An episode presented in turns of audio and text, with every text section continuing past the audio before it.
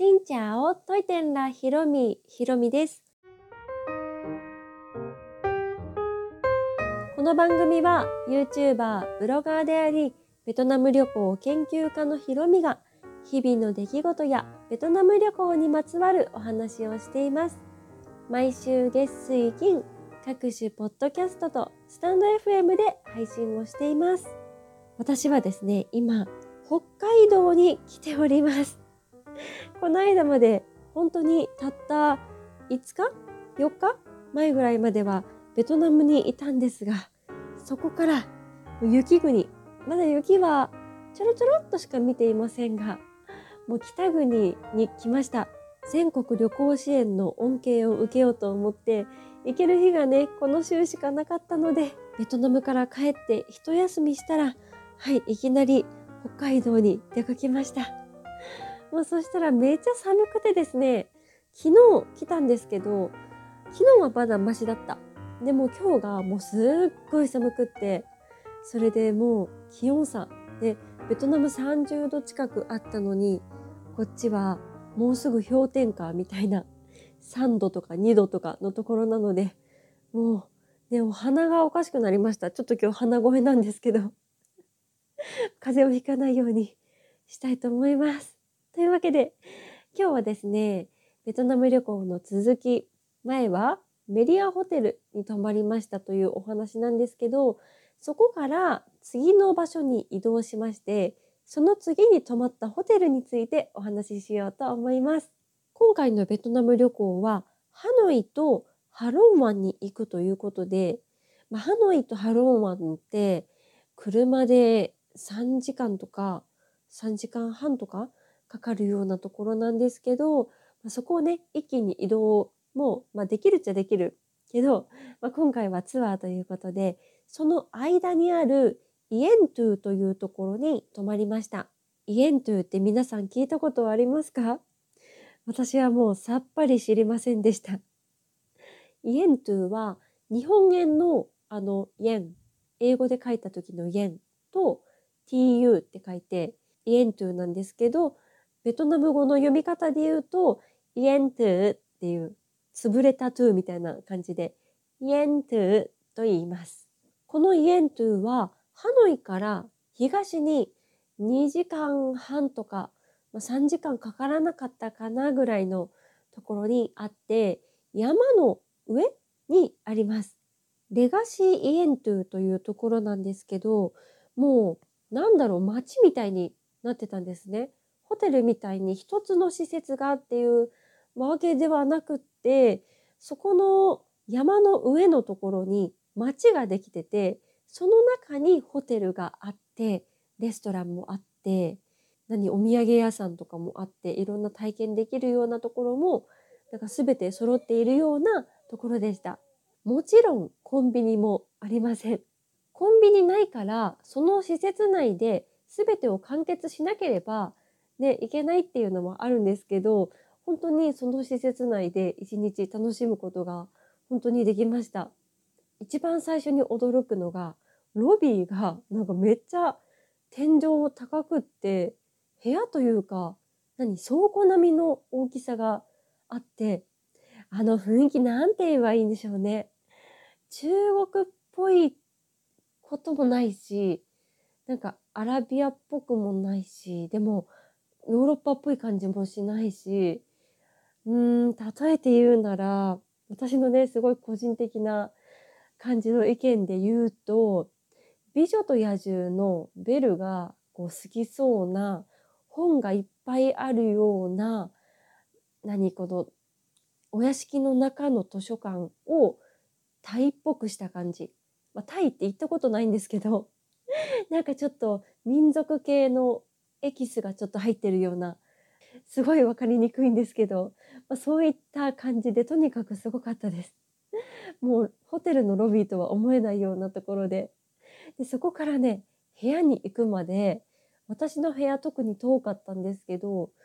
3分ぐらいかかりました。うん、3分以上はかかるっていうぐらい、めっちゃ広くって、この建物だけでもう大河ドラマ一本撮れるんじゃないかってぐらいのすごい長い廊下を外の廊下を歩いていってでその部屋の前は何だろうあれもピラミッドみたいな 感じの雰囲気がしてあるようなところでで部屋の中がねまたこれも何なんでしょうねっていうぐらい本当に何なんだろうっていう感じの雰囲気だったんです。厳かで重厚感があってなんかこう囲まれている感じ外がこう見えるような透明な感じではなくってがっしり作ってあるような感じのところでした。の木のぬくもりとかそういう感じではなくってトタンみたいな軽い感じでもなくってもうがっしりした感じちょっとラプンツェルみたいな気分になりましたね 外の世界がなかなか見えそうにないぐらいのそれぐらい壁とかもなんかもう絶対穴開かないような感じのそんな感じでした。でお風呂がすごくってですねお部屋の横本来だったらこうバルコニーがあるようなところにお風呂釜があってその横がね開くようになっててその開き方も木がなんか分厚い木があってそれをね紐が上にこう通じてあってその紐の横に石がついててその石の重りで開けるっていう感じのこれはねもう映像でしかわからない私の説明がもっと上手だったらいいんですけど まあそれぐらい本当に重みのあるお部屋でした。私は今までこんなホテルに泊まったことないっていうぐらい、日本でもね、絶対こういうのないです。うん。山の中でこんながっしりしたホテルに泊まると思ってなかったんで、ほんとびっくりしました。施設内はプールとかジムももちろんあって、あとね、私たちは座禅を体験しました。座禅であり瞑想みたいな感じでベトナム人のお姉さんがこうささやくような柔らかい声でこう、ね、こうなんか唱えてくださってて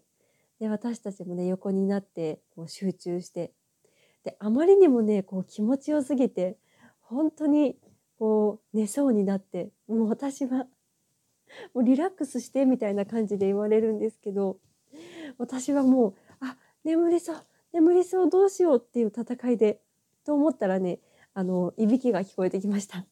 でもそれぐらいもうめちゃくちゃリラックスできてこんなに無になれる時間ってあるんだっていうぐらい、はい、なんか自分自身のなんだろうこう真に集中してるような感じの特別な時間でしたね。あとは体験としてはノンラー作りかハンガー作りを体験できるということで私はハンガーを体験しました。最初ね、ノンラーかハンガーって言われて、ハンガー作るって珍しいと思って、ハンガーにしますって言ってたら、ハンガーじゃなくって、ハンガでした。でもハンガもね、すごいお姉さんがね、一生懸命説明してくださって、とても楽しかったです。